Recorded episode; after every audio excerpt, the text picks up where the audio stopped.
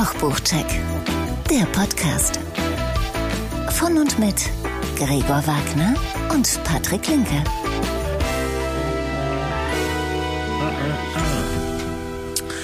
Monika war so, so, schon so nett und hat uns etwas Wasser eingeschenkt. Ja, natürlich. Danke. Monika. Danke, Monika. Ja. Sie können sich dann den Nachmittag frei nehmen. Nein, muss Monika. er gleich noch nachschenken. Ach, nachschenken. Nachschenken. So wichtig.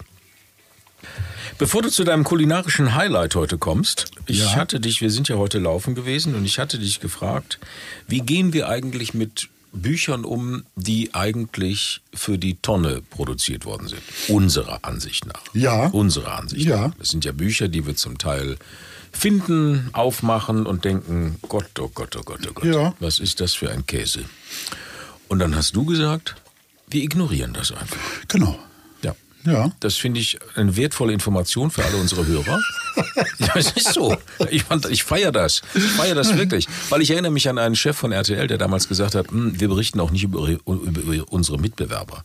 Wenn wir das täten, würde das ja implementieren, dass wir unsere Mitbewerber wahrgenommen hätten. Ach so. Also wir das- ignorieren ja, okay. sie einfach. Okay. Das ist viel schlimmer. Ja. So, und wenn wir diese Bücher, die einfach schrottig sind, gar nicht besprechen. Nein, ich habe immer ein Problem damit, äh, Bücher, die äh, jetzt unserer Meinung nach nicht so besonders sind, Ja. die zu zerreißen. Zerreißen Ja, das ist immer relativ einfach. Ja, genau. Tonne auf, ach, Ja, Mist. ja So. und hier und da und äh, Ja, man vergisst ja, dass die Menschen, die das herausgebracht haben oder die daran gearbeitet, die haben daran gearbeitet. Ne? Ja. Ist, die wollen damit Geld verdienen und haben da Das stimmt. ihr Wobei Herzblut ein, zum Teil. Ja, wobei ein sehr bekannter Koch, äh, ich, ich weiß von einem, einem Bekannten, der kennt persönlich diesen Koch. Ja.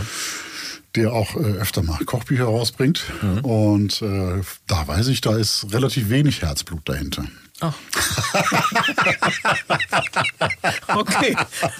Also du kennst jemanden, der jemanden kennt. Ja, genau. Okay. Und, und der sagt, ja, äh, ach ja, ja, das Kochbuch, ja, das hat euch nicht gefallen. Das kann ich mir gut vorstellen.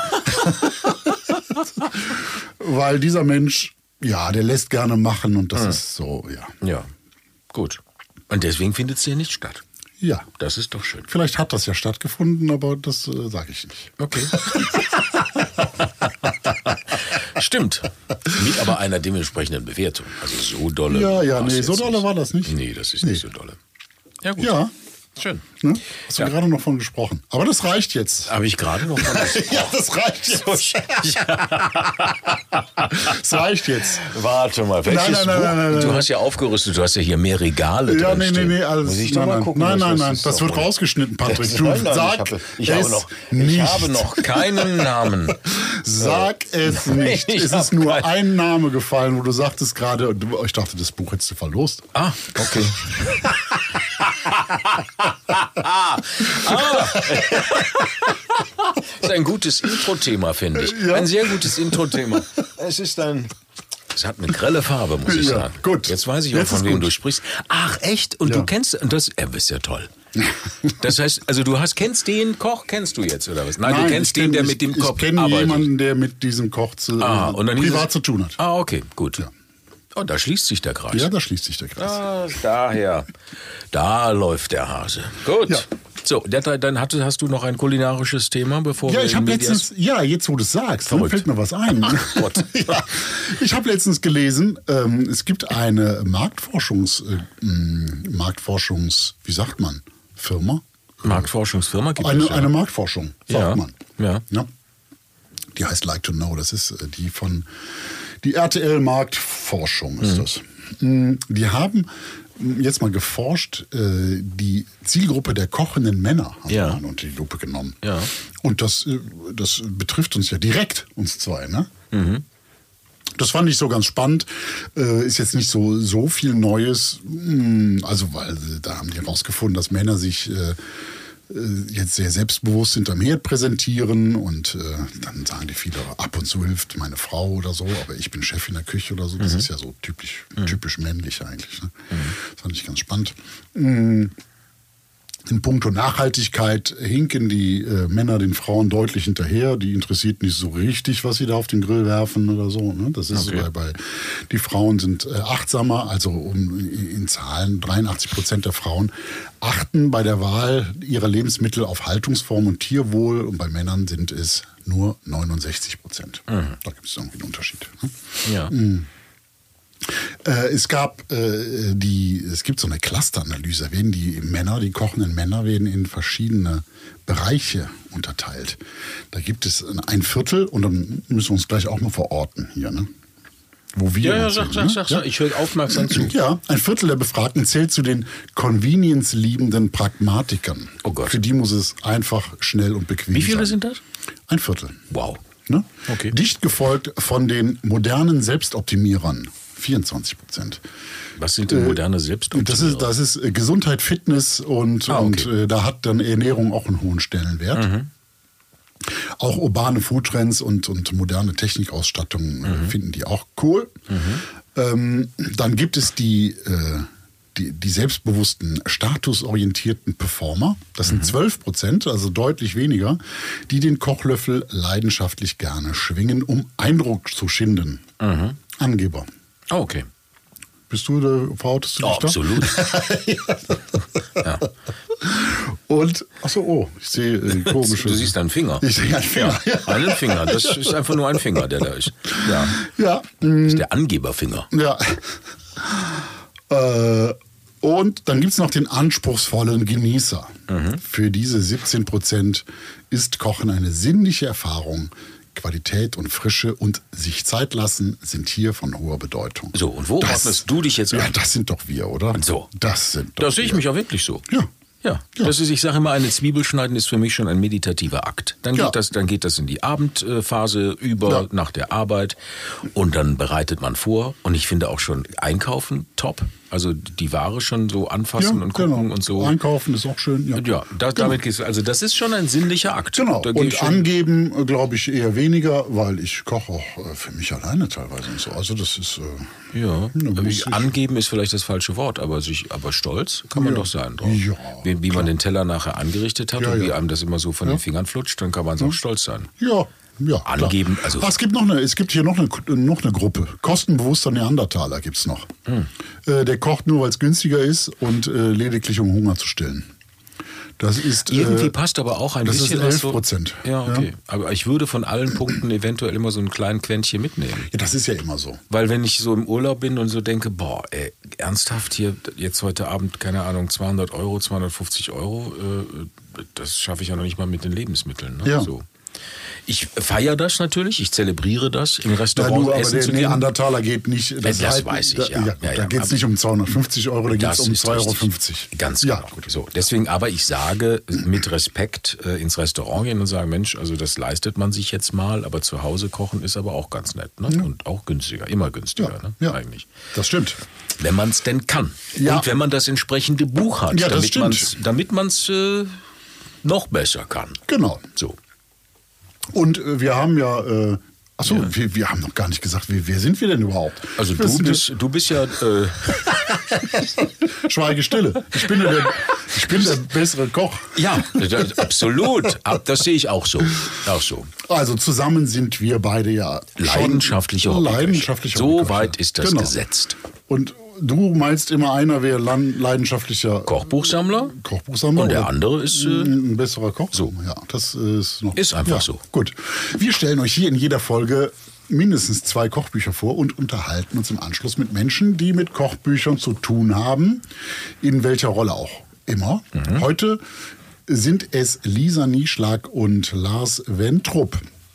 Dazu gleich mehr. Ja, die sind Autoren, aber eigentlich auch eigentlich eher Fotografin Mhm. und Gestalterin und er ist Illustrator. Mhm.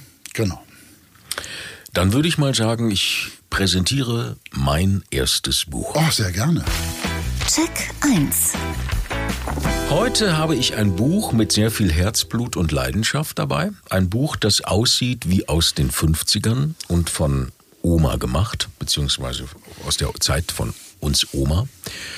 Erschienen im Brandstätter Verlag ähm, ist dieses Buch lange Zeit in Österreich auf der Kochbuch-Bestsellerliste gewesen. Zu Recht, zu Recht, wie ich finde. Wir haben weil ja es ist viel eine Österreich österreichische dabei, ne? Küche. Ja, na gut, der Brandstätter Verlag ist ja ein Ja, ja, ein österreichischer Verlag. Genau. Aber wir haben prinzipiell haben wir schon oft österreichische Küche. Ist Ja. ja. toll. Ist ja Absolut. Ja. Es entstammt der Feder von Stefanie Herkner und heißt Wiener Küche mit Herz, Untertitel Meine Klassiker und Lieblingsrezepte aus der Kindheit. So, Okay. Jetzt muss man wie immer, wenn man von einer Österreicherin oder einem Österreicher spricht, diesen der Allgemeinheit etwas besser vorstellen. Das würde ich gerne auch tun. Das ist Ja. eine wirklich schöne Geschichte. Denn Stefanie Herkner ist erstmal Wienerin, deswegen natürlich auch Wiener Küche und Wirtshaustochter. Ihre Mutter Sarika, das ist eine gebürtige Slowenin. Der Vater Heinz Herkner war in den 70er und, und 80er Jahren eine, eine Kochikone in Wien und hat äh, dort auch, also ein Haubenkoch. Also da Sterne gab es ja nicht, also oder gab es, aber er war ein Haubenkoch. Ähm, er, betrieb, er betrieb das Restaurant Der Herkner. Äh, Herkner, Nachname, Ja, ne? ja, hab ich der verstanden. Herkner. Über die Maßen bekannt für seine exzellente Hausmannskost, was ich ja heute auch immer noch sehr schätze, solche Lokale, mit vielen prominenten Stammgästen. Dazu gleich mehr. Sie schreibt in ihrem Buch, dass sie als kleines Mädchen von einem kleinen Holzsessel aus den beiden, also Vater und Mutter, beim Schneiden, Kochen, Braten, Servieren und so zugesehen hat und entwickelte schon hier ihre Leidenschaft fürs Kochen. Das alles kann man wunderschön nachlesen, weil dieses Buch ist voll von kleinen Geschichten, ähm, die gar nicht so, also wirklich kleinen Geschichten. Das sind immer so ein, zwei Seiten äh, eine Anekdote aus ihrem Leben, aber sehr, sehr schön geschrieben und wirklich lesenswert. Ja, da hat sie also zugesehen und hat äh, auch die Leidenschaft fürs Kochen dann entdeckt. Ähm, äh, die Familie unternahm äh, stets kulinarische Reisen. Wenn andere so an die Adria sind, dann haben die immer kulinarische Reisen gemacht, die Familie, was ich auch großartig finde, sowas. Unter anderem auch zu Paul Bocuse. Da war sie sieben Jahre alt, muss man sich auch mal vorstellen. Ne? Wer geht mit seinem Kind, das sieben Jahre alt ist, zu Paul Bocuse? Was hat sie denn da gegessen bei Paul Bocuse? Das schreibt sie nicht. Aber wir können sie ja anrufen und fragen. Die, diese, wie, wie heißt das nochmal? Diese Terrine von ihm mit Blätterteig überbacken, so das Gericht von ihm. Was war das denn? Waren das nicht die Muscheln? Ich weiß nur, Nee. ich kenne nur die Muscheln. Ist Wo ich mich mit Dieter. Müller unterhalten habe, hat er nur die Muscheln immer hervorgehoben. Okay.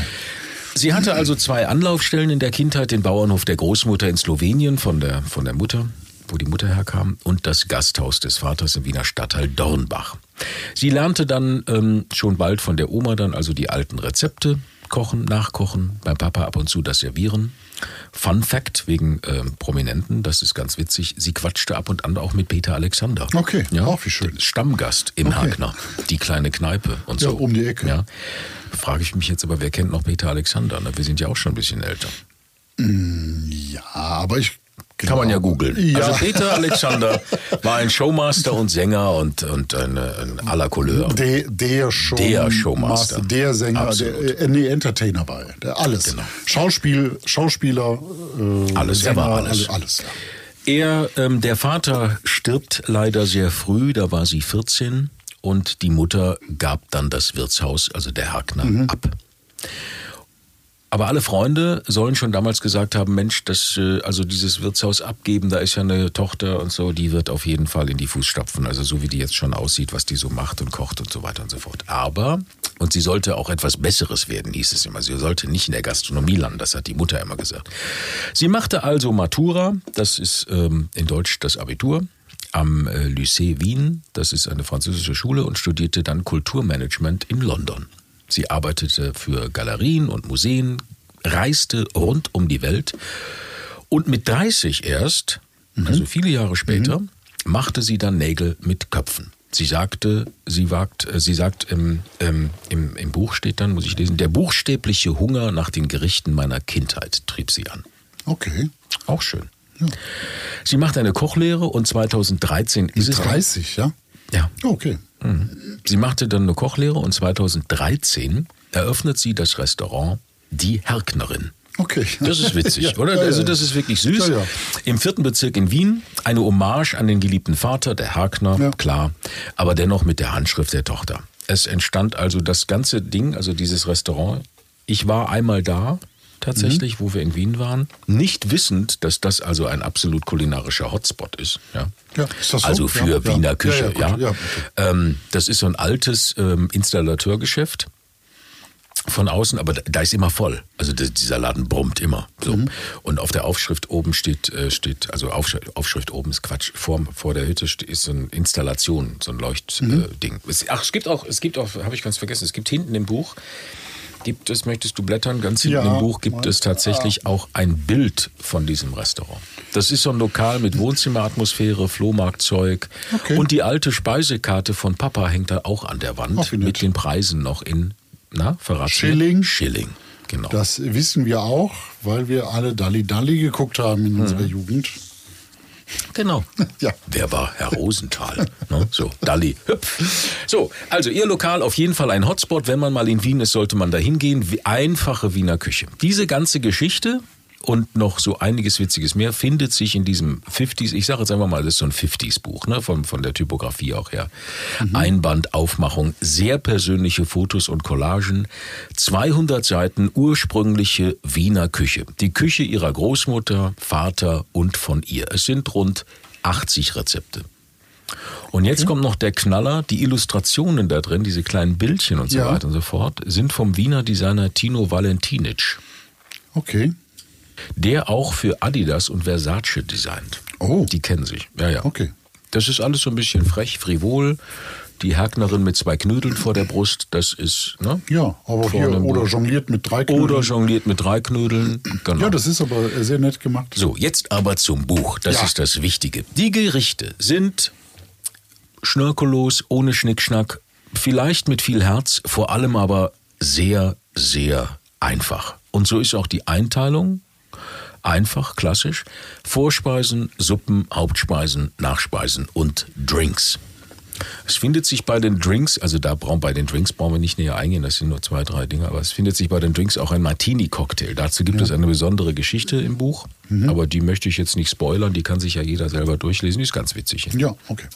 Daneben natürlich das Register und das klassische Österreich-Deutsch hinten. Das muss man ja, ne, wenn man zum ersten Mal so ein österreichisches Buch, muss man das Ja, ja, haben. ja, ja. Das haben wir aber öfter in den österreichischen Genau. Büchern. Dann Ja. weiß man auch, dass Gervais, was ist Gervais?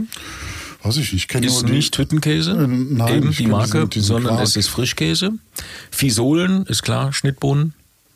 Und Russen. Was sind denn Russen? Das weiß ich auch Siehst du? nicht. Russen ist sowas ähnliches wie Bismarck-Hering. Ein bisschen Okay. andere Herstellungsart, aber es ist in Deutschland, würde man klassischerweise sagen, es ist ein Bismarck-Hering. Ja, okay. Dann gibt's noch jüdische Leber. Das ist auch, kann man machen. Was also ist denn jüdische Leber? Hühnerleber, Pastete, also so ein Brotaufstrich macht sie Okay. daraus. Auch ein einfaches Rezept. Was man selbst googeln muss, also das musste ich tatsächlich googeln, weil es mich interessiert hat, was sind denn speckige Erdäpfel? Ja, das sehe ich. Das, ja, das ist. Äh, Hatte ich zum ersten Mal in so kochend. Nee, ja, Fe- festkochend? siehste, finde den Fehler. Festkochen. Ah, festkochen. Ich habe auch gedacht, speckig, aber weil sie halt so aufgehen Ja, ja, oder so. nee, Nee, okay. es sind tatsächlich die festkochenden. Für Kartoffelsalat braucht man also festkochende. so. Ihr Signature Dish ist der gekochte Tafelspitz mit Rindsuppe, den sie ähm, ins kochende Wasser gibt, zwei, drei Stunden lang weich kocht. Da brauchen wir uns, glaube ich, nicht drüber unterhalten. Der eine macht es ins kalte Wasser, setzt Kalt auf, der andere ins heiße Wasser. Sie macht es ins heiße Wasser. Ich habe ja mal gehört, dass der Unterschied ist, ob der Geschmack in dem, jetzt in dem Fall in dem Fleisch bleiben Mhm. soll, soll er ja, bei, oder ob man eine Brühe machen will, wo der Mhm. Geschmack möglichst ausgeschwemmt werden soll, dann wird man es kalt aufsetzen. Aber ob das so ist, ich, Einfach machen. ja, einfach machen. Einfach einfach machen. Dazu serviert sie äh, Cremespinat, Rösti und Schnittlauchsoße und Apfelcreme. Und die Spinatknödel, das sind auch, ist auch eines ihrer äh, Signature Dishes. Der Tafelspitz ist sehr einfach, finde ich. Ja. Ja. Ähm, Aber ist auch nichts, äh, ist das sonst aufwendig, das Gericht? Es ist vielerlei. Es ist ja ge- geschmorte Äpfel dabei und, und äh, Meerrettich. Äh, also du meinst bei den, bei den Sachen ja, nebenbei. Aber prinzipiell ist doch. Äh, Nee, es ist ein Kilo Tafelspitz, 500 Gramm Suppengemüse, Salz und Ende. Kein Pfeffer, kein Piment, keine Gewürze, Okay. wie auch immer. Ja. Und das fand ich so ein bisschen, weil sie nämlich mit dieser Rindsuppe viel, verschiedene Gerichte macht. Also aus dieser Tafelspitzsuppe macht sie, gibt es noch verschiedene andere Gerichte Mhm. okay. mit eben dieser Rindsuppe. Ja, das ist und doch ich finde, äh, schlau. Na, ich finde, eine Rindsuppe ist für mich ein bisschen mehr als nur 500 Gramm Suppengemüse und ein Kilo Tafelspitz und Salz. Ich weiß nicht, aber ähm, es war sehr klar. Also Das es ist, sehr, ja, sehr, ist eine sehr, einfache äh, Geschichte. Ja, Ja. Aber wie gesagt, es ist ja auch eine einfache Wiener Küche. Ne? So, das, das muss man wissen. Das habe ich jetzt mehrfach gesagt. Man wundert sich einfach, wie, wie am Ende, nicht nur bei diesem Gericht, also bei diesem Gericht, hm, weiß ich nicht, aber die, es ist doch sehr geschmackvoll, die Ja, Wiener gut. Küche. Ja. Das ist sie. Und auch sehr fleischlastig. Mhm. Das muss man natürlich auch sagen. Ne? Es ist viel Fleisch. Nährwertangaben und Kalorien fehlen natürlich gänzlich. Das muss man auch nicht haben. Uninteressant. Richtig. Leute sollen laufen gehen. So, wie gesagt, einfache Rezepte, einfache Küche, ehrliche Küche. Die Zutaten bekommt man im Supermarkt, außer vielleicht das Sarma-Kraut. Das ist sowas ähnliches wie ähm, Sauerkraut. Das sind im Ganzen gesäuerte Weißkohlköpfe. Ich glaube, die kriegt man aber heutzutage beim Türken, beim türkischen. Oh, das ähm, weiß ich nicht. Das Okay. glaube ich schon, bekommt man das. Es finden sich so schöne Wiener Gerichte wie Liptauer, das ist dieser äh, Frischkäse-Dip, den man selber machen kann. Fleischstrudel vom Tafelspitz, auch sehr schön, wo man die Reste des Tafelspitz verwurstelt. Die Rollgerstelssuppe, sowas mag ich ja sowieso sehr gerne. Gefüllte Kalbsbrust, ein Klassiker, gefüllte Paprika. Knödel, Knödel und immer wieder Knödel. Lecker. Süß und auch so. Und leckeres Kohlrabi-Gemüse mit Erbsen und Sauerrahm. Das fand ich wirklich ein Highlight, weil das ist sehr, sehr schön und lecker. Okay.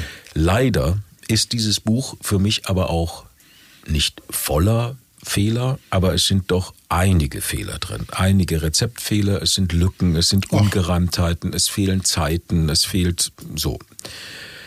Beispielsweise, du kannst es gerne aufschreiben. Ja. Beispielsweise, ich sag dir jetzt nur ein paar, ich möchte jetzt dieses Ja, ja, Buch jetzt nicht verpflücken, aber es ist so, wo ich sage, ha, wo war denn das Lektorat? Besoffen in der Ecke oder ähm, das Paprikahändel Seite 75. Da heißt es im Rezept, man soll das ausge, man soll diese ausgelösten Hühnerkeulen oder Brüste im Sud weich kochen und später in die Paprikasauce legen. So, und auf Mhm. dem Bild ist aber links eine Mais Supreme zu sehen mit im Ganzen mit Flügelknochen und allem. Und da Mhm. Ja. fragt man sich ja Moment, äh, ich sollte doch ausgelöste Hühnerkeulen Ach so. nehmen. Wieso Ja, das ist keine Hühnerkeule, ja, nee, stimmt. das ist auch keine Hühnerkeule, die da liegt. Mhm. Na gut, da hat aber, ja, Fotograf hat da irgendwie. Ja, aber Ja. irgendeiner hat da. Ja, ja, ja, gut. Genau. Okay. Das Erdäpfelpüree auf Seite 77, da macht sie bei 1,2 Kilo Kartoffeln nur 25 Gramm Butter rein. Kann man machen, wird aber dann nicht so cremig, wie es auf dem Foto aussieht. Den Blumenkohl oder Kar Karfiol heißt es ja im Österreichischen, den soll man, da habe ich jetzt keine Seite mir notiert, ja. aber den soll man erst weich kochen, also sehr weich kochen und Mhm. dann in der Auflaufform nochmal 40 Minuten mit einer Royal übergießen. Also Royal ist ja Eier und, Eier und, und Sahne. Und dann nochmal 40 Minuten im Ofen, das wird schon eine sehr breiige Geschichte. Mhm. Also es wird natürlich fest durch die Eier, aber es wird schon eine sehr matschige Geschichte. Das war leider nicht so. Spargel mit Vinaigrette, da soll man alle Zutaten mit dem Öl vermischen. Auf dem Bild links sieht man dann aber die Zutaten alle einzeln und das Öl gießt sie oben drüber. Die Schnittlauchsoße von Seite 83 ist eigentlich eine Eiersoße oder eine Bozener Soße, die wir Mhm. kennen vom Spargel. Und da kommt eigentlich nur Schnittlauch oben drauf. Da streut sie nur Schnittlauch drauf. Wie man das eine Schnittlauchsoße nennen kann, weiß ich auch nicht. Naja, aber es ist, auch, Egal. ist bestimmt trotzdem lecker. So. Ja. Und die Mondtorte am Ende, da warst du ja gestern bei mir zu Gast und hast Ja. ein Stück Mondtorte mitbekommen. Mhm, das stimmt. Bei der Mondtorte am Ende soll man mit Zitronenguss, also das ist diese Art Zitronensaft und Puderzucker Ja. mischen. Und dann Klassischerweise auch oft auf, auf äh, äh, so Sandkuchen. Genau, auf Zitronenkuchen ne? Und Sandkuchen. und So. Zitronen, Und dann nimmt sie den Saft einer ganzen Zitrone mit einem Esslöffel Puderzucker verrühren. Das geht natürlich in die Hose, das ist flüssig. Ne? Das ist, da gibt es keinen Halt und gar nichts. Und es wird auch nicht so weiß, wie das auf der Abbildung ist. Also das stimmte auch nicht. Und, und, und, so, das sind jetzt nur ein paar Ausführungen. Ja, so. Aber das ist so ein bisschen, was man immer, Also, Garzeiten zu... Das sind ja keine, das ist ja so Ungereimtheiten. Ja, ich sag irgendwie, halt, ne? Ja, nicht, ja, so. deswegen Ja, sage ich ja, es sind nicht unbedingt Fehler, aber es ist so äh, Lücken, Ungereimtheiten, das sagte ich ja. Das ist so ein bisschen, oh, weiß ich nicht, so. Ja, okay. Die Garzeiten, Zubereitungszeiten sind nicht angegeben, also da gibt es gar nichts. Das heißt immer nur, bis das Fleisch weich ist. Finde ich das nicht schlecht. Das ist absolut, weil es ist ja auch eine einfache Geschichte. Ist, so ist das Buch auch aufgebaut. Das ist einfache Rezepte, äh, wenig Zutaten, wenig Zubereitungsschritte, oft nur ein Dreisatz, Mhm. sage ich jetzt mal, und dann machen. Und von daher, wenn man das weiß, ist das eine gute Geschichte. Gut. Ganz am Schluss noch einen kleinen Hinweis, den ich besonders schön fand. Ähm, äh, Stefanie Hagner gibt auch Knödelseminare. Okay. Das bewirbt sie in dem Buch ganz Ja. hinten auch auf der letzten Seite. Wer also noch ein, keine Ahnung, Firmen-Event oder ein anderes Event sucht, der kann sich da zu diesem Kurs anmelden. Ja, das das macht sie immer außerhalb der Öffnungszeiten. Das finde ich sehr löblich und sehr schön. Ja, Aber sie kocht halt auch gerne. Ja, ich habe noch nie einen Knödelkurs gemacht. Ich habe ja leider mal einen verpasst. Du hast einen verpasst, stimmt.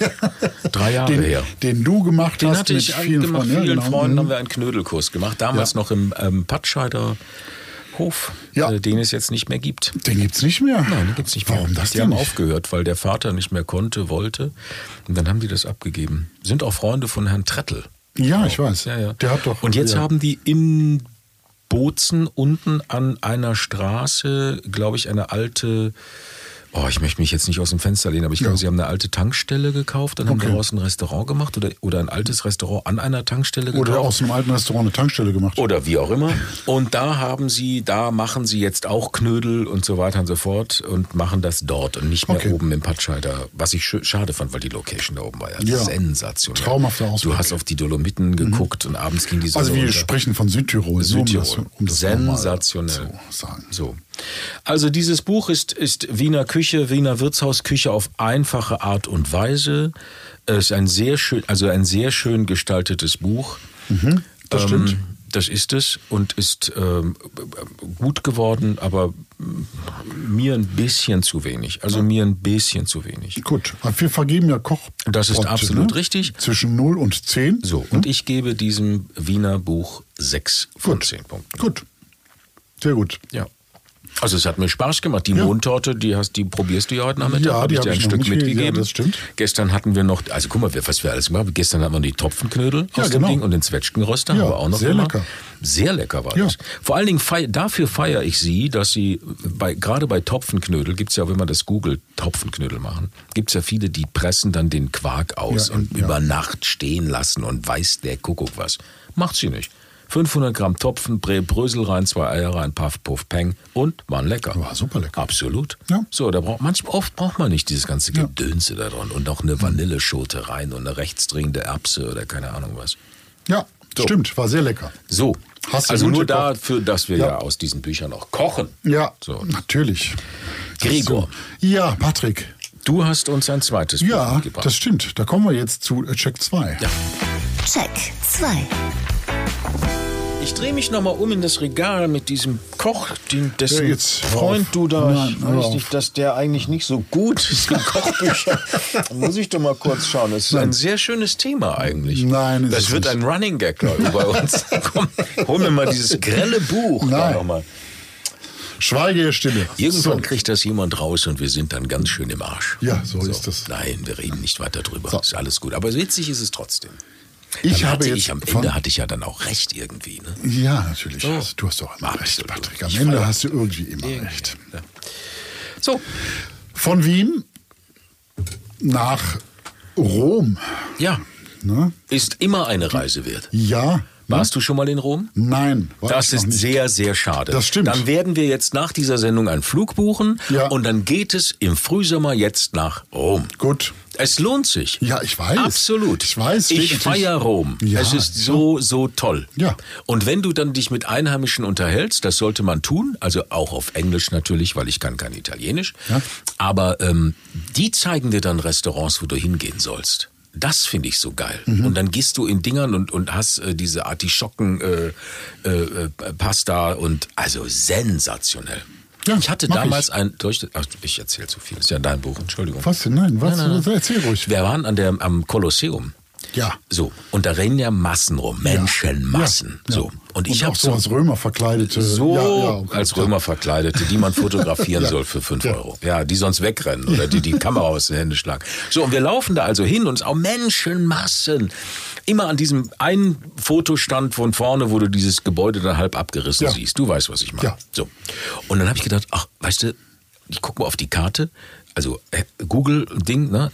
Dieses, da geht ja eine Straße rum. Man muss ja nicht vorne nur stehen, man kann ja auch an der Seite. So, Ja. Und seitlich geht so eine kleine, so eine kleine Straße hoch.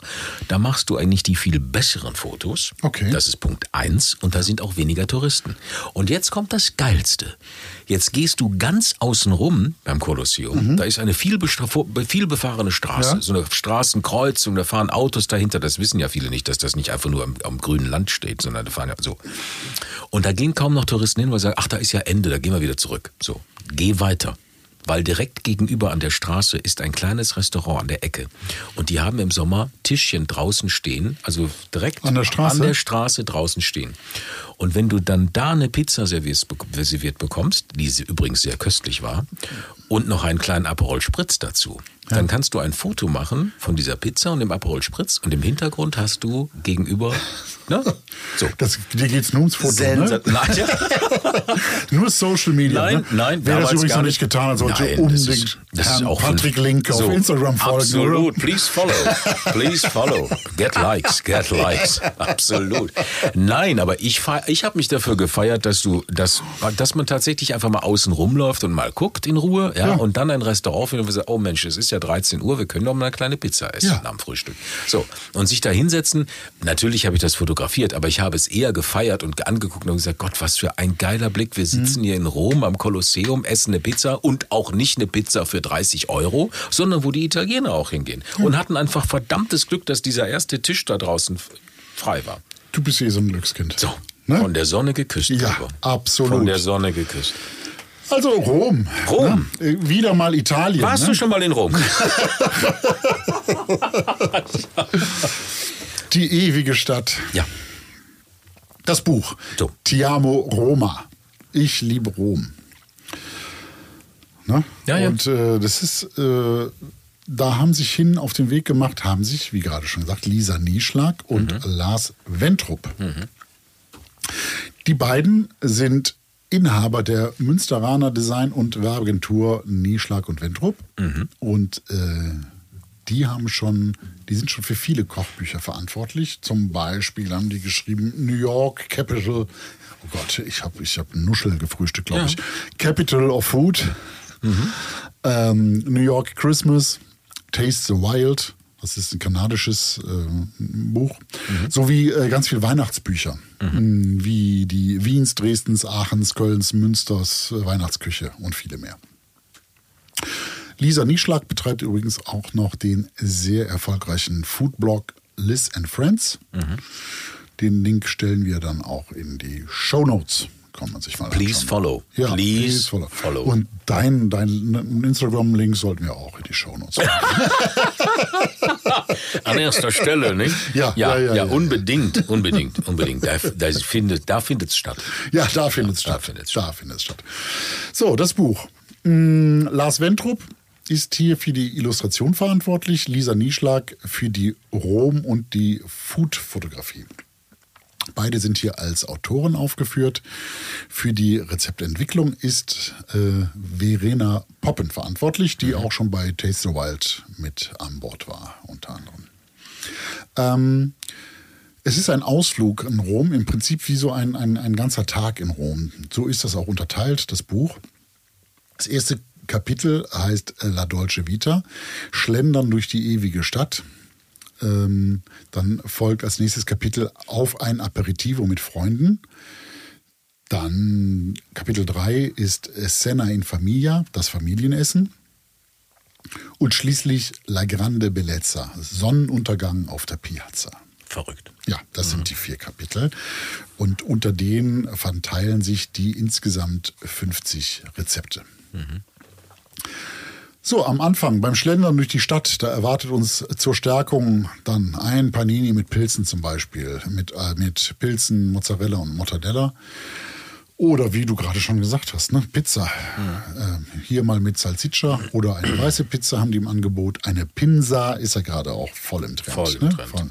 Dr. Oetker sei Dank. Ach, na, na, das ist, nee, die haben sich ja draufgesetzt auf den Trend. Ja, ja.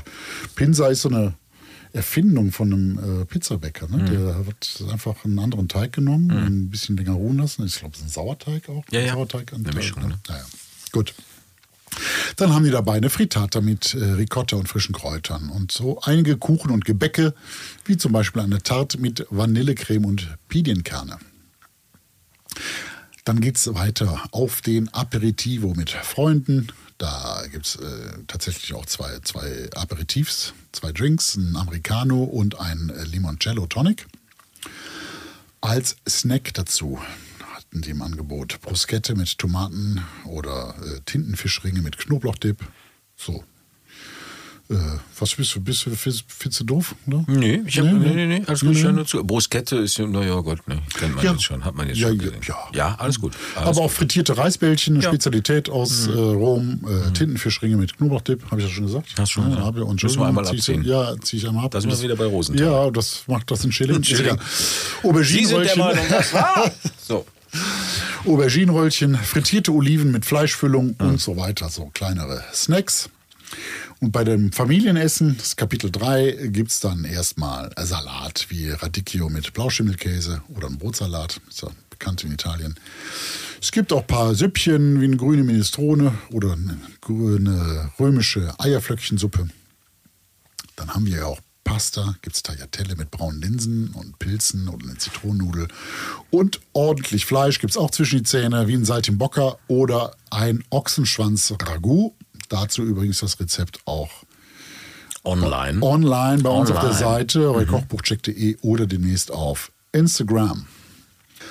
Da gibt es auch noch als Abschluss Desserts wie Tiramisu oder eine halbgefrorene Sabayone. Der Ausflug endet dann zum Sonnenuntergang auf der Piazza. Da gibt es nochmal Pasta, Rigatoni all'amatriciana oder eine Spaghetti äh, Cacio e Pepe. Die klassische Carbonara ist da im Angebot. Oder römische Gnocchi aus Weizengrieß. Die sind da nicht aus Kartoffelteig gemacht. Also groß und in Scheiben geschnitten. Im Prinzip so groß Grießknödel. Dann gibt es nochmal zwei Risotti. Einmal mit Venusmuscheln oder mit Artischocken. Ein Hähnchen mit Paprika und Tomaten. Äh, Oder als eins von drei Fischgerichten nur im Buch eine Seezunge mit Tomaten, Oliven und Kapern. Teuer. Teuer, ja. Die Seezunge ist Ja, ja, mittlerweile ja. richtig teuer. aber die ist ja auch fast ausgestorben. Ja, ja. Also es ist Also die Frage, ob man das unbedingt. Oft, die sind ja auch so klein, die jungen Schollen, die gar, Ob man noch gar die nicht essen geleicht muss. hat. Ja, ja, die alten das- großen Dinger, das finde ich okay, aber Ja, ja, es ist arg teuer geworden. Ja. Zum Schluss, wer da noch kann, kriegt auch noch ein Zitronensorbet hier in diesem Buch und das geht ja auch auf satt. Ne? Ja. so. Als Abschluss. So, also der ganze Tag wird hier unterbrochen in dem Buch von äh, sehr stimmungsvollen Romfotografien mit einigen Texten und Geschichten. Insgesamt sind das 16 Stück, so 16 einseitige kurze Geschichten. Da werden romantische Orte in Rom vorgestellt oder verraten, wo es das beste Eis gibt. Oder es werden hier ähm, vier Filme inhaltlich vorgestellt, in denen Rom eine wichtige Rolle spielt. Das äh, La Dolce Vita, Ein Herz und eine Krone, Eat, Pray, Love und La Grande Bellezza. Bellezza? Bellezza? Ich kann kein Italienisch, es tut mir leid. Das macht ja nichts. Ne? Aber dein Französisch ist, glaube ich, Ja. gut. ja. So, also abgesehen, abgesehen davon, dass ich die äh, Fotos jetzt äh, echt gelungen finde, sind die Texte für mein Empfinden jetzt hier manchmal ein bisschen generisch und klingen manchmal ein bisschen wie aus so einer Werbebroschüre. Also die haben so ein bisschen, äh, da konnte ich jetzt keinen großen Mehrwert rausziehen. Soll ich mal einen vorlesen? Oder? Ja, mach doch mal. Ja? Ist das so nach dem Motto, komm, wir füllen noch eine Seite? Wir haben noch eine Ja, Seite. ich weiß nicht, ich weiß nicht so richtig, ich äh, weiß nicht so richtig, was ein mh, was die, da, mh, hier ist Dolce, das, das süße Nichtstun, äh, die Römer und ihr Lebensgefühl. Italiener sind die Meister des süßen Nichtstuns. Und Rom ist der perfekte Ort, um den italienischen Lebensstil zu feiern.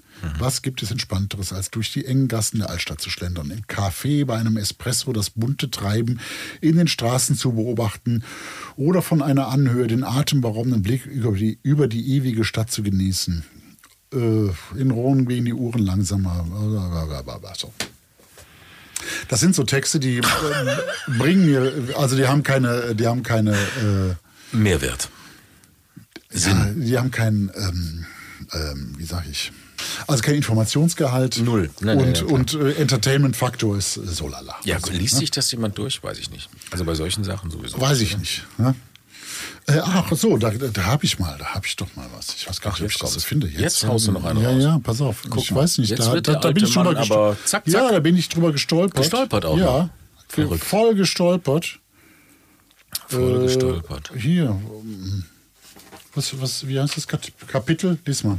Das Kapitel, wie heißt das? Rom antik. Genau. Und jetzt lest mal, äh, genau. Und jetzt lest mal rechts den, rechts den Text. Ach, Romantik soll das wahrscheinlich Ja, heißen. genau, Ach so, genau. Rom antik, Romantik. Genau. Ah, okay. Ich habe am Anfang überhaupt nicht verstanden, was sie wollten. Dann, daneben ist so ein, ein, ein Text über verliebt und so. Ich habe Ja. nicht verstanden. Ich dachte auch, Hand in Rom, Hand durch verwinkelte ja, ja, ja, und so weiter. sich auf der Ponte siehst du im Sonnenuntergang küssen oder die Zweisamkeit im Schatten der Bäume im Park der Villa Borghese genießen. Ja, wenn man sich das jetzt Rom vorstellt, ist voller romantischer ja, Orte. Ja. Wenn das jetzt ein guter Sprecher äh, sprechen würde. Haben wir denn einen guten Sprecher gerade? Oder? Weiß ich gar nicht. Haben wir, haben Dann wir wäre denn das einen vielleicht guten ganz schön, Sprecher? ne? Dann wäre das vielleicht ganz schön, ja. Ja, das wäre schön. Nee, Und also, Paare, die gemeinsam Wasser aus der Fontana degli Innamorati, dem Liebesbrunnen, trinken, bleiben sich der Legende nach immer treu. Ja, Vorsicht, aus welchem Brunnen man dort trinkt. Ja, Vorsicht. Sollten wir zwei, wenn Ja. wir nach Rom fahren, nicht aus dem gleichen Nee, Brunnen bitte trinken. nicht. Sonst sind wir uns ewig und drei Tage treu. Verrückt. Ja, also das ist, äh, fand ich, fand ich äh, Ja, aber ist lustig. doch ein schönes Bla. Also ist doch, kann man, also ja, das aber ja keiner. ich hatte auch zuerst Aber Rom, Rom antik, ja, weil, Ich weil die Rom Schrift ist antik, erst genau. Rom und dann drunter kommt Ja, antik. Da denkt man ich, so, hab, ha, ich war wirklich verwirrt. Aber liegt vielleicht auch in meiner Beschränktheit. äh, Ich weiß auch nicht. ja, bist jetzt auch, kommst jetzt auch in das Ich Alter. komme auch in das Alter. Da muss man sich immer wieder neu hinterfragen, Gregor. Ja, das stimmt. Mhm. So, aber jetzt mal hier äh, weg von den Texten hin zu den Rezepten. Das ist ja eigentlich auch viel wichtiger. Die sind alle extrem einfach zu bewerkstelligen. Mhm. Absolut anfängertauglich. Mm, Wenn man denn dann schon über ein Italien-Kochbuch verfügt, ähm, wird man schon das ein oder andere Rezept dann im Regal griffbereit haben, wie hier Stichwort Carbonara, al Amatriciana, Saltimbocca, Tiramisu und so weiter. Das sind so Standardrezepte, die, äh, die kennt man eigentlich so, ne? Und Ja, haben viele auch schon im Buch stehen.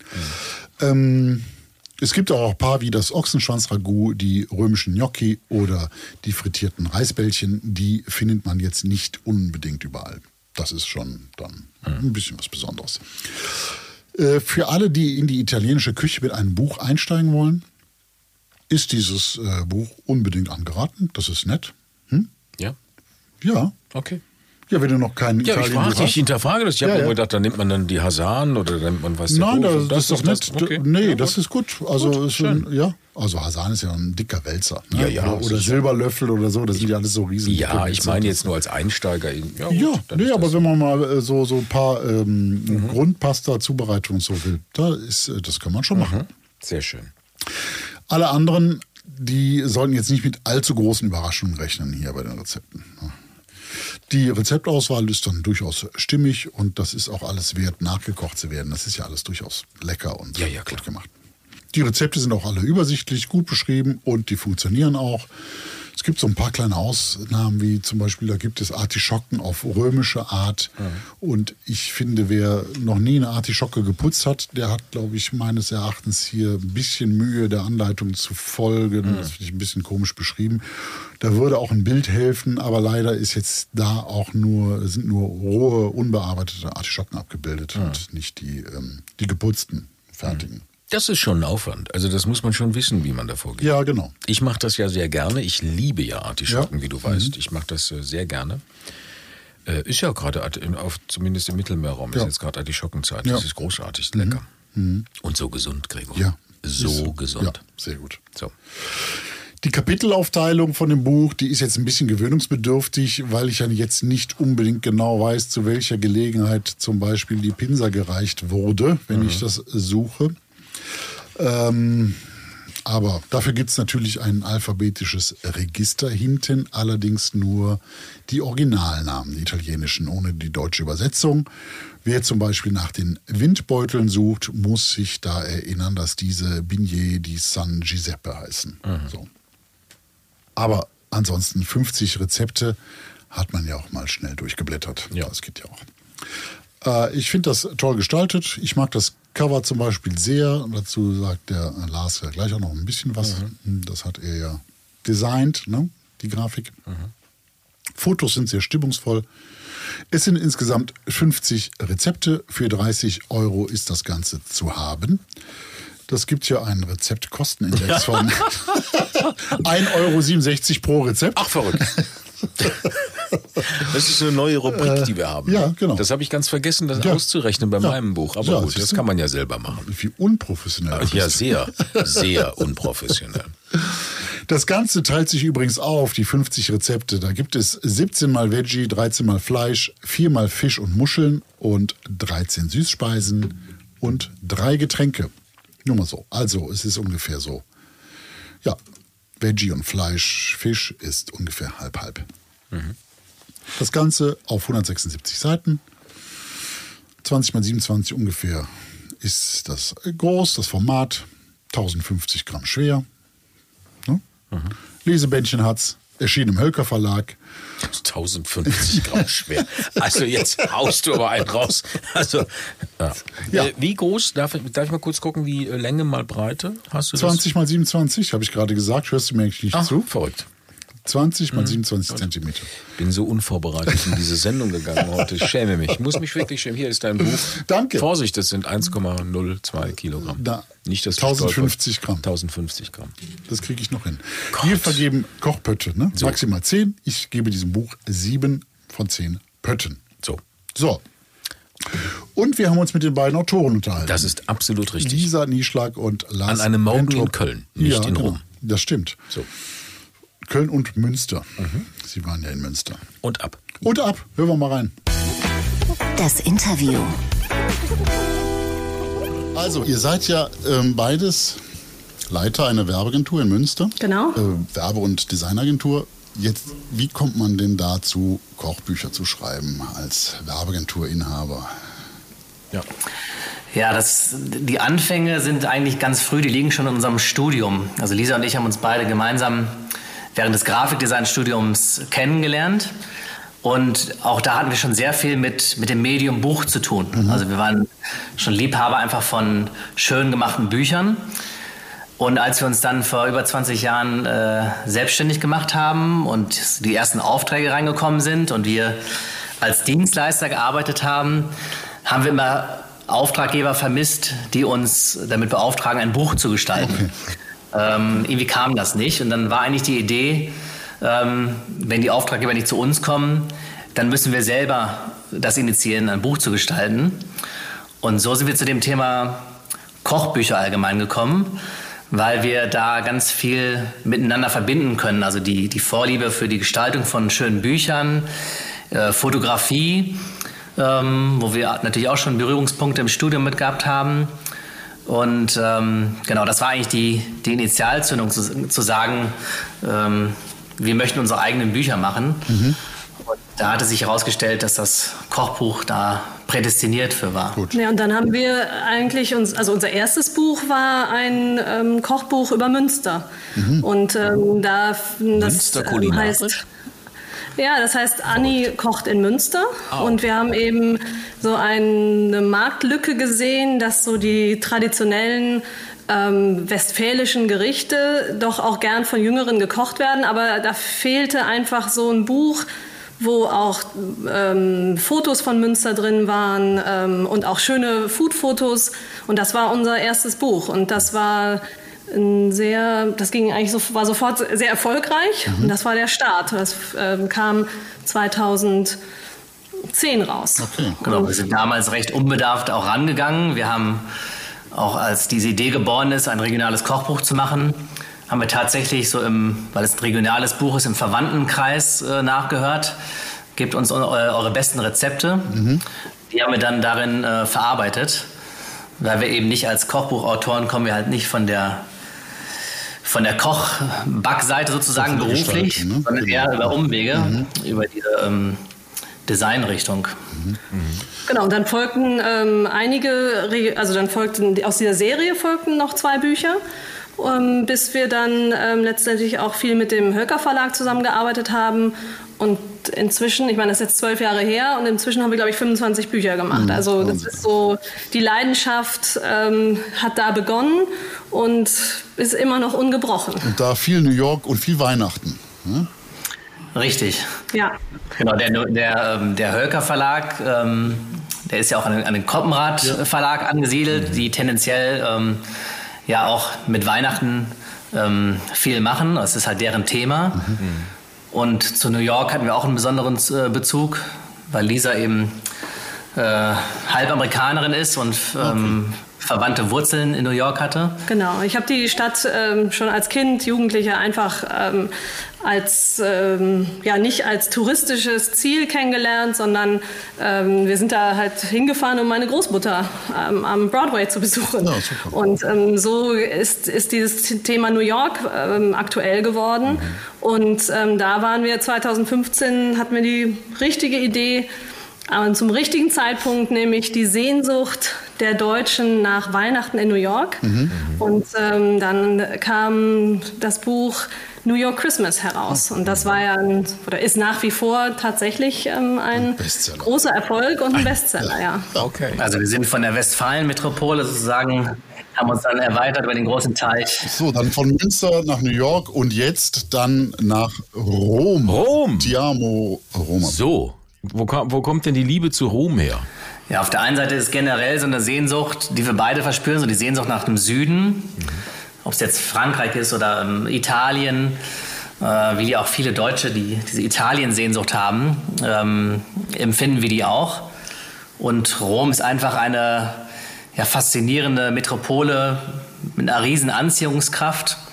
Ähm, allein als wir schon in den Planungen waren für das Buch und wir Freunden, Bekannten davon erzählt haben, kam eigentlich von jedem auch sofort, also jeder hatte sofort eine Geschichte zu Rom. Also entweder war man schon mal da oder man hat die Sehnsucht, unbedingt noch mal wieder dahin zu reisen. Und ähm, ja, die hat uns auch immer schon gepackt, diese Faszination für Rom. Und als wir uns dann entschieden haben, wirklich mit Rom, über Rom ein Kochbuch zu machen, sind wir halt auch noch mal mehr in die ganze Rom-Thematik eingestiegen und ähm, hat noch mal wieder Lust gemacht, noch mehr Rom zu erleben und äh, nochmal wieder dahin zu reisen und noch mehr, mehr, viel mehr von Rom zu entdecken. Mhm. Wie war denn das erste Konzept? Wie seid ihr da rangegangen? War da, ist, ist, war da erst die Gestaltung oder gab es erst äh, die Geschichten? Gab es erst die Rezepte? Ja, das ist so ein, so ein Zusammenspiel. Ne? Also im Jahr zuvor, also letztes Jahr ist ja Verliebt in New York erschienen.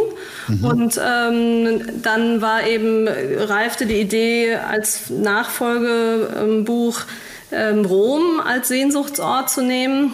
Und ähm, das ist so, das, das spielt alles zusammen. Ne? Da kommen gestalterische Elemente, da kommen aber dann natürlich auch die Recherche der Rezepte, der typischen Küche, ähm, dann die, die, die Filme, die wir rausgesucht haben. Mhm. Also das sind erstmal so Fragmente, die man sammelt. Da arbeiten wir auch viel mit dem Verlag zusammen. Ähm, und dann setzt sich das Ganze so zusammen. Ne? Genau, also das erste Grundkonzept liegt wirklich in der Entscheidung, ähm, welcher Ort ist es, mhm. den wir uns sozusagen aussuchen. Und sowas wie Geschichten sind dann eine Anreicherung und die Rezepte spielen natürlich eine genauso große Rolle wie bei der Auswahl des Ortes, weil das ist eigentlich immer unser Anspruch, dass wir ähm, ja auch spannende Rezepte entwickeln und raussuchen, die, ähm, ja, die zum Thema gut passen. Und dass es nicht nur ein schönes Buch ist zum Anschauen, sondern dass es auch ähm, ja, praktikabel ist und äh, gut nachzukochen ist und dass man einfach ja, Appetit auf die Stadt an sich bekommt, aber auch äh, Appetit auf die, auf die ganze Kulinarik, die diesen Ort so ausmacht. Bevor ich auf die Rezepte komme, ganz kurz, du, du sagtest gerade die Filme, das ist nur die äh, Menschen, die das noch nicht, äh, das Buch noch nicht kennen. Da werden vier Filme vorgestellt, ne, in denen Rom eine sehr große ja. Rolle spielt. Ne? Herz und eine Krone, äh, La Dolce Vita, mhm. Eat, Pray, Love und La Grande Bellezza. Ne? Mhm, genau. Genau, die werden nun kurz vorgestellt. Nur, äh, nur als, äh, äh, als Einordnung, weil du gerade einfach sagst, die Filme, die da drin sind. Ja, richtig, genau. Also in anderen Büchern haben wir teilweise auch kleine Geschichten. In diesem Buch haben wir uns wirklich also die ja, Filmklassiker ausgesucht, äh, die in Rom spielen und die einfach auch noch so einen kleinen Mehrwert äh, dem Buch geben. Wie habt ihr denn die Rezepte, jetzt um da nochmal drauf zu kommen, auf die Rezepte, wie habt ihr die recherchiert und ausgewählt? Ja, also ähm, das Besondere an der römischen Küche ist ja eigentlich, dass sie, dass die im Grunde einfach, rustikal und deftig ist. Das ist so mhm. das, was so, ähm, ja, was, was eigentlich entscheidend ist. Und klar gibt es da Pasta ähm, und Pizza und Pinsa. Die Pinsa hat so seine Ursprünge im antiken Rom. Ähm, aber die römische Küche ist halt auch bekannt für Schweinefleisch, Innereien und auch so die mhm. Dinge, die ja. bei der Schlachtung abfallen, die jetzt vielleicht nicht die attraktivsten sind. Und ähm, wir haben zum Beispiel ein Rezept drin, Ochsenschwanz. Das ist ja was, was nicht jeder kennt und nutzt. Wobei ich das schon, dieses Rezept schon lange, lange kenne, weil meine Mutter das immer schon früher gemacht hat. Und es ist ein ganz köstliches Rezept. Also Ochsenschwanz, wenn man ihn auch schon findet. nachgekocht. Ja. haben wir ja gesehen, super. Aber wenn man, Ja, genau, wenn bei man. Ochsenschwanz bekommt beim Metzger, ich habe die Erfahrung gemacht, dass man den vorbestellen muss. Ähm, dann ist das ein, ein ganz, ganz besonderes, äh, wirklich gutes ähm, Gericht. Wird lange geschmort mit Tomaten und ist echt gut. Toll. Ja. Es ist toll. Und natürlich war es dann, wir sind ja nach Rom gereist, letztes Jahr im Juni. Ähm, das hat auch nochmal so diese Liebe äh, zur Stadt verstärkt und da sind wir halt wirklich losgezogen und haben nicht nur die, die Stadt eingefangen, fotografisch. Das ganze Buch ist ja auch, ähm, hat ja viele viele Eindrücke der Stadt, ähm, sondern wir sind eben durch Restaurants gegangen, haben die Speisenkarten studiert, ähm, waren in Geschäften und äh, haben uns ja inspirieren lassen und das alles gesammelt und dann diese, all diese Eindrücke zurück nach Hause genommen und uns dann zusammengesetzt mit dem Verlag und, ähm, und mit der Rezeptentwicklerin und und und. Und so das alles zu einem ganzen Bild zusammengesetzt. Wie habt ihr das eigentlich geschafft? Rom sieht so menschenleer aus in dem Buch. Das ist, glaub Ja, wir waren tatsächlich- wir waren im Scheint Juni ein bisschen, oder? Wir waren im Juni letzten Jahres da. Ja, und aber ähm, noch, oder? wir haben auch viele Rückmeldungen bekommen, auch Leute, die später da waren, die gesagt haben, auch Rom ist auch unheimlich voll und äh, viele Touristen.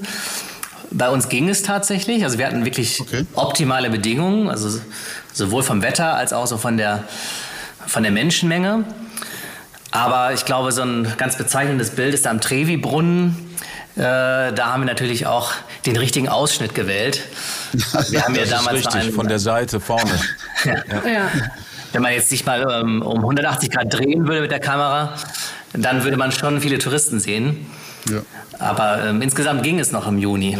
Ja. Oder einfach eine Rolle rot-weißes Flatterband mitnehmen, einfach mal. Ja. Aber es war auch, es war auch so toll, ähm, weil wir durch die Stadt uns haben treiben lassen und ganz, ganz viele verliebte Pärchen gesehen haben. Und die dann eben auch, teilweise habe ich die gefragt, ob wir ein Foto machen dürfen. Und man sieht auch Bilder wie ähm, von Paaren, wie sie auf Bänken sitzen ähm, oder Treppen runtergehen.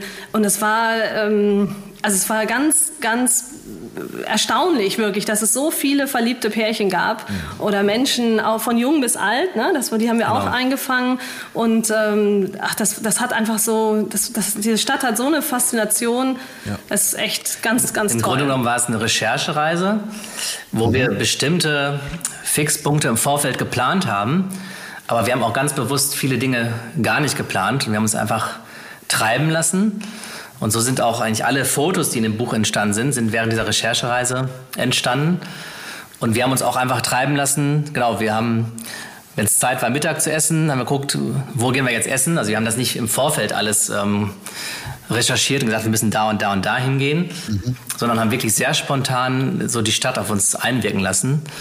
Und äh, erstaunlich viel ist davon wirklich dann auch letztendlich äh, ins Buch gekommen. Und das ist auch das, was das Buch jetzt gerade für uns so ausmacht.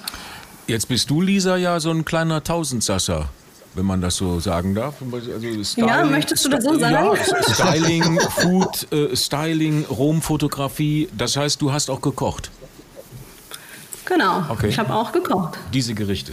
Und du hast auch vorne dran die Pizza in Herzform gemacht. Das habe ich auch gemacht. Sehr schön.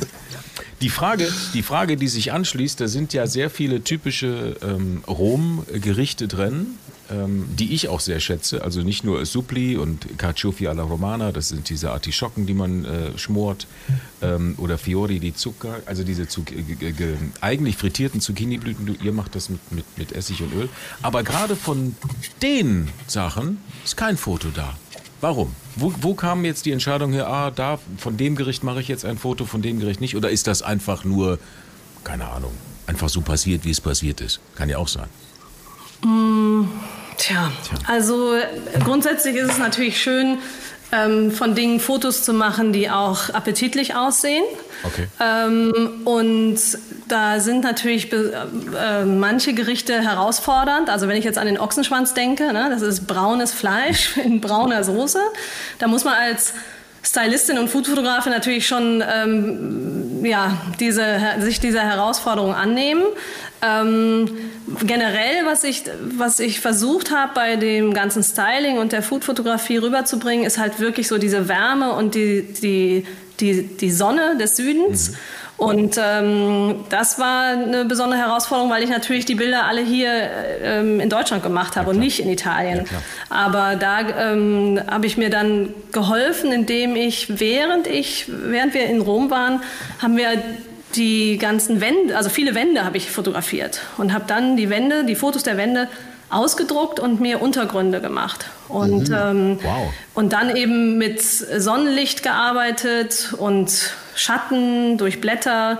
Und um da eben ähm, zu versuchen, äh, diese Stimmung rüberzubringen des, des sonnigen Südens.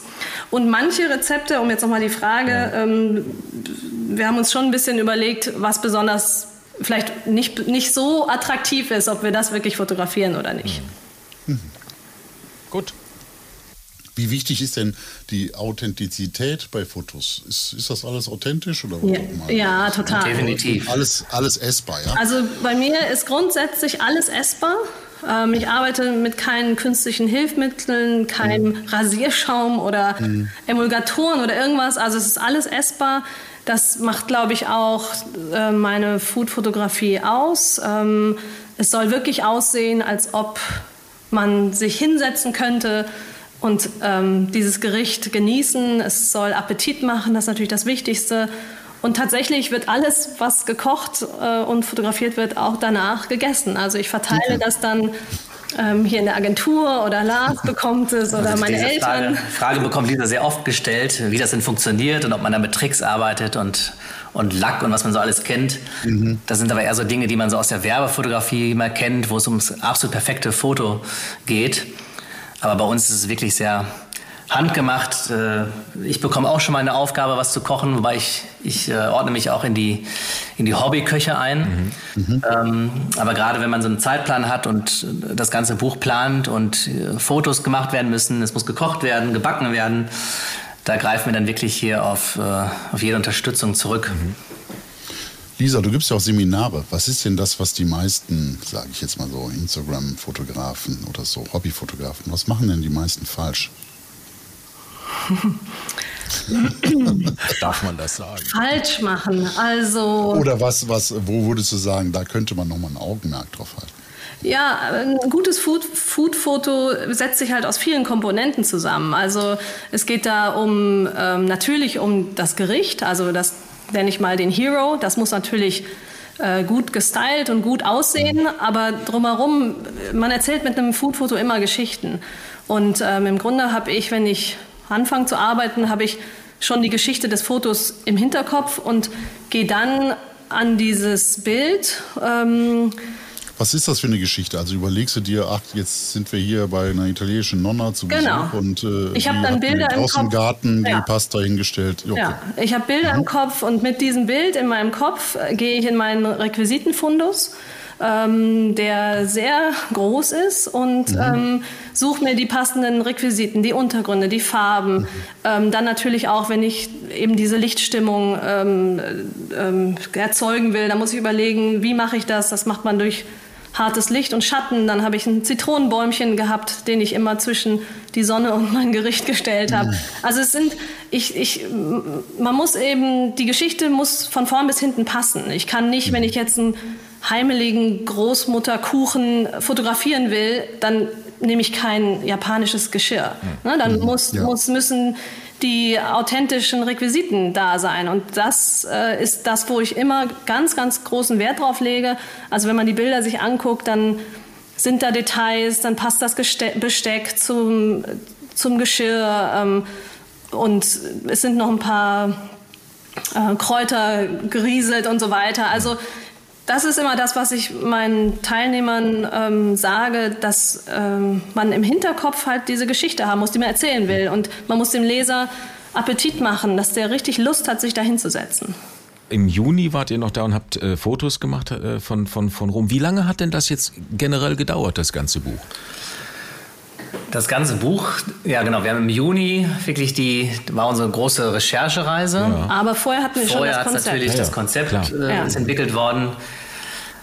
Also ich würde mal sagen, ein halbes Jahr oder wie lange sitzen Ja. wir an so einem Buch ungefähr? Ich würde sagen, ein halbes Jahr, ja. Weil die meisten sagen immer, ah, so ein Kochbuch, das geht. Also von der Entwicklung und so, da sitzt man also schon ein Jahr dran und so. Deswegen sage ich, halbes Jahr ist schon eine sportliche Geschichte auch, ne? Muss man Ja, das kommt sagen. aber auch dazu, die Faktoren, dass wir ähm, vieles gebündelt aus einer Hand liefern. Ja. Das ist ja auch eher ungewöhnlich, dass wir gleichzeitig Autoren sind, äh, dass wir die Rezepte aussuchen, dass wir die Gestaltung machen, die Fotografie. Normalerweise ähm, ist es bei so einer Kochproduktion so, dass, dass es sehr viel mehr Gewerke gibt. Ne? Es, es gibt ähm, Rezeptentwickler, dann gibt es eine, eine Grafik, die das dann weiterentwickelt und dann gibt es viele Abstimmungsschleifen. Und dadurch, dass wir das alles aus einer Hand auch in unseren Agenturalltag integrieren können, ähm, ja, sind wir mittlerweile sehr schnell, was so eine Umsetzung eines Buches angeht.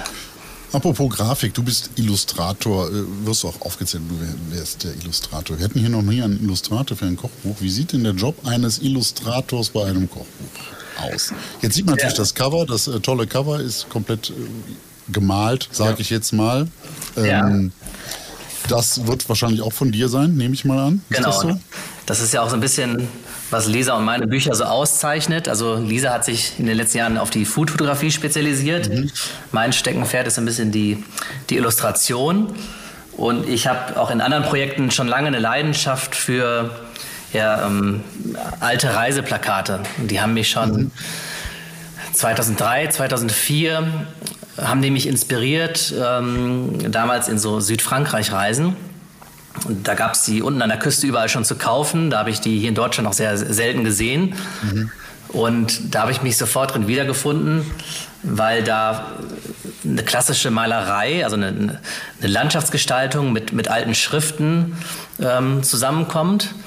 Und ähm, deshalb bin ich so in, diesem, in dieser Thematik Reiseplakatgestaltung ähm, ja, schon sehr lange Profi. mit beschäftigt. Ein Richter Profi. Genau, und deshalb versuchen wir immer wieder auch in den Büchern sowohl in ähm, Illustrationen mit einzuarbeiten. Und ähm, ja, jetzt freue ich mich besonders, dass es eine Illustration auch aufs, aufs Cover geschafft hat, was auch nicht selbstverständlich ist. Ähm, da gibt es viele Abstimmungsrunden im Verlag, mit dem Vertrieb. Und die Entscheidung, trauen wir uns das, eine Illustration aufs Cover zu bringen für ein Kochbuch, wo noch nicht mal Essen zu sehen ist. Bis auf die Orangen, die vielleicht oben Ja. im Bild zu sehen sind.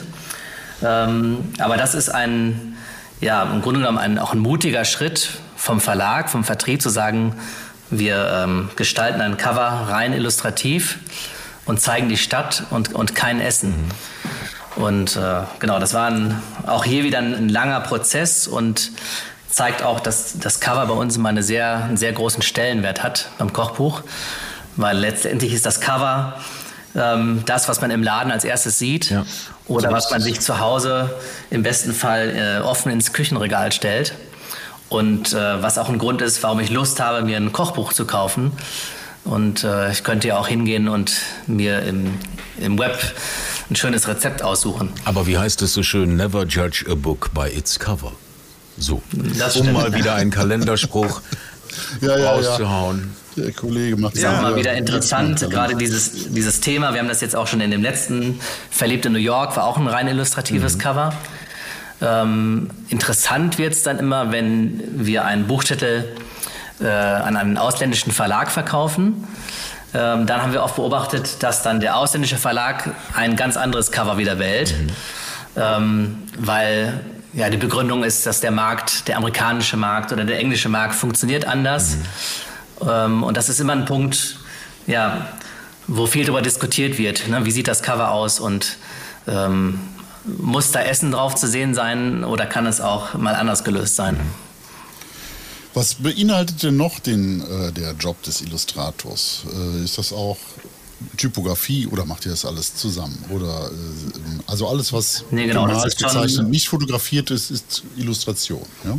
Genau, das äh, liegt auch viel in meinen Händen. Also das ist einmal die Illustration, aber auch die Typografie, der ganze Satz des Buches. Ähm, und da, ja, ähnlich wie Lisa versucht, die Stimmung des Südens dann mit, mit den Fotos, mit der, mit der Auswahl der richtigen Requisiten einzufangen, versuche ich das Ganze dann auf grafische Art äh, umzusetzen. Das fängt bei der Wahl der Schrift an, äh, welche Schriften verwendet man in Italien. Mhm. Ähm, das ist dann auch Teil unserer Recherchereise, dass ich gucke, äh, wie sehen Ladenschilder, Restaurantschilder dort aus, wie sehen Speisekarten aus. Ähm, auch beim Inhaltsverzeichnis sieht man das, ist ein bisschen, hat so die Anmutung einer, einer Speisekarte. Aber auch die, ja, so die Farbwahl. Also wir haben ja so eine unglaublich tolle Lichtstimmung in der Stadt wahrgenommen. Das sind so erdige Töne, Terrakotta, Rosatöne. Mhm. Mhm. Und so zu den Tageszeiten, ähm, auch wie die Farben, in denen die, die Hauswände getüncht sind. Das ist so eine Farbe, die dieses Licht so widerspiegelt. Und das versuchen wir dann auch grafisch in seiner ganzen Form dann auch wieder im Buch widerspiegeln zu lassen, dass es so ein stimmiges Gesamtergebnis gibt. Also wenn ich das Buch aufschlage, dass ich dann genau diese Stimmung, die wir da vor Ort gehabt haben, dass das beim Leser ankommt.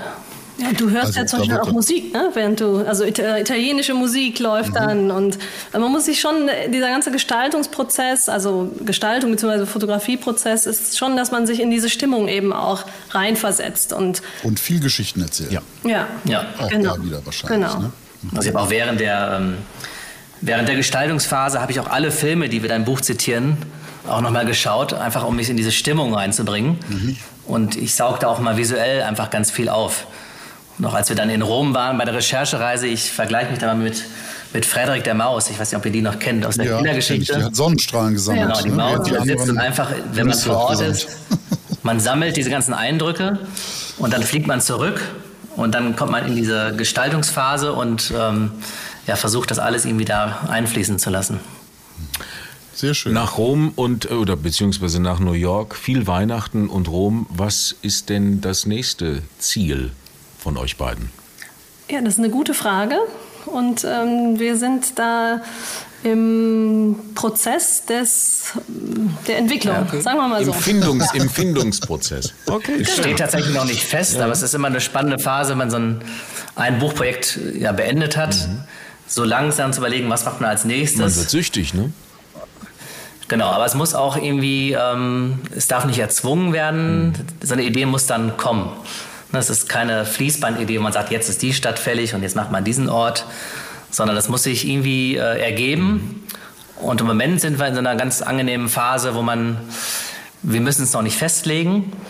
Wir können noch so ein bisschen schwelgen und überlegen und sind eigentlich selbst gespannt, wo es hingehen wird. Und ähm, das ist der Verlag kauft das dann auf jeden Fall oder spricht er da mit oder äh, wie, wie Ach, wir sind mittlerweile ein sehr Zielgruppen, für wen mache ich das eigentlich, wen bediene ich, was ist gerade Trend oder ist das ganz abgekoppelt und ihr guckt einfach, wo es euch hinzieht?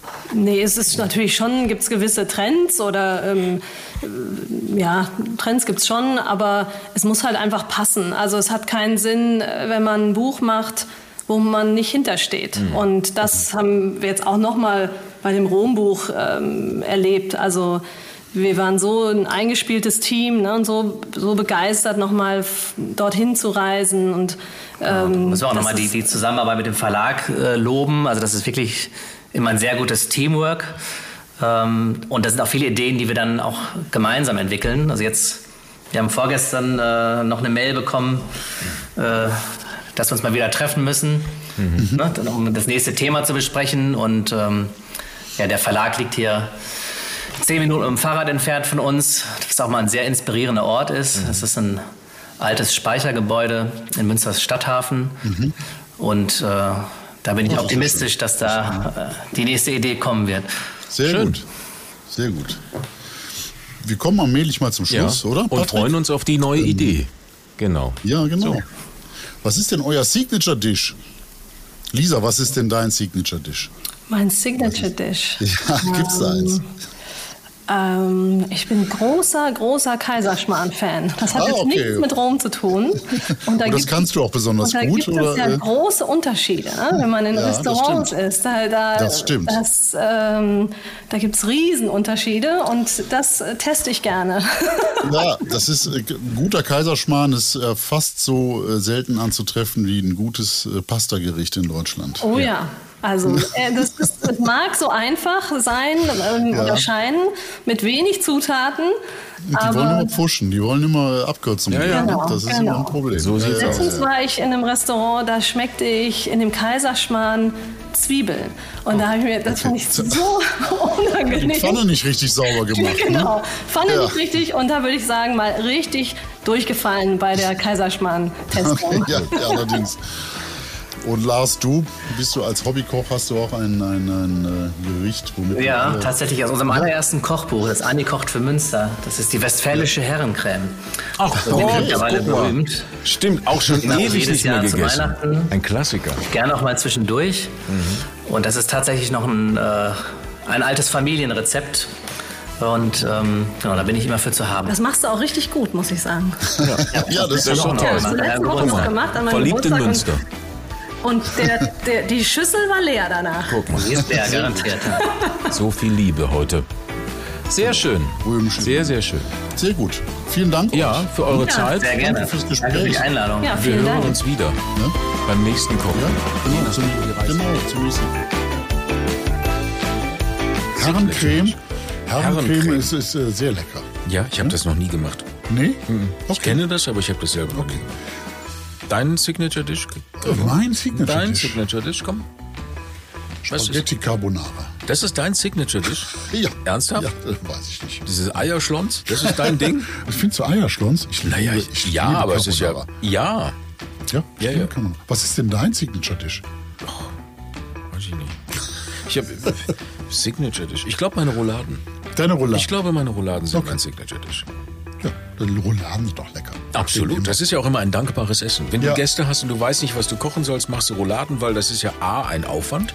Ja. Also äh, äh, zeigst du Respekt dem, dem Gast gegenüber, dass du sagst, guck mal, ich habe mir richtig Mühe gemacht für dich. Ist doch gar nicht so anstrengend, Rouladen. Naja, komm.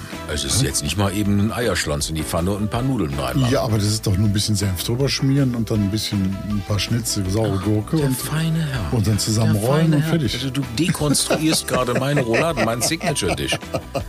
Das, also weißt du. Ja, gut. Ja komm, du musst das plattieren, du musst, äh, Ja, uh. musst das füllen. Ja stimmt. bitte, ist Ja, so. das Würzen, füllen, rollen, schön rollen vor allen Dingen. schön. Nicht nur hier papi papup, Nee. Sondern schön rollen. Ja. So. Und dann anbraten und dann schmoren und dann weiß musst du ich. natürlich auch noch was dazu machen. Klassischerweise frisch gemachtes Kartoffelpüree Hm, oder auch das. Oder äh, Rotkraut. Das ist auch viel Arbeit, Rotkraut machen. Ja, das stimmt. So. Das stimmt. Viel Schnibbelei. So. Das sind rote Finger Ja. und, und Schnittwunden. Genau. Und dann so Schnittwunden, keine Fingernägel mehr. Ja. So. Oh, ich habe da was Hartes. Das Ja, ist mein oh. Fingernagel. Schön, dass du den gefunden hast. So. Bist jetzt König. So. Du bist jetzt König. Ja, ja. Das ist ein, ich denke, dass das mein Signature-Dish ist. Das mache ich sehr gerne und sehr oft. Ja, sehr gut. Dann haben wir es doch wieder So für ist's. heute. Ne? So ist's. So ist's. Alle Links zur Folge findet ihr in den Show Notes, unter anderem auch den Instagram-Account von äh, meinem Kollegen Patrick Hicke. Ja, ja, ja. dass der endlich mal ein paar Follower Endlich bekommt. mal Follow. Ne? So wichtig. Äh, und natürlich unter kochbuchcheck.de findet ihr auch alles. Da auch ein paar Rezepte aus den Büchern, die wir vorgestellt haben. Auf Insta, Facebook, äh, manchmal Kann man uns auch followen? kann man uns auch followen, manchmal TikTok und äh, Mhm. Mastodon auch ein bisschen. Mastodon. Mastodon hört sich also ein bisschen unanständig an. Ja? Hm, Ich finde immer Mastodon, das ist so. Das ist so ein prähistorisches Säugetier, glaube ich, wenn ich richtig verliebt bin. Ja. So. Was sagen wir? Servus, tschüss, goodbye. Ja, tschö und adieu. Und immer lecker bleiben. Immer lecker. Bleiben. Ja, So, und jetzt erzählst du mir mal bitte. Wen, wen kennst du? Wer hat das?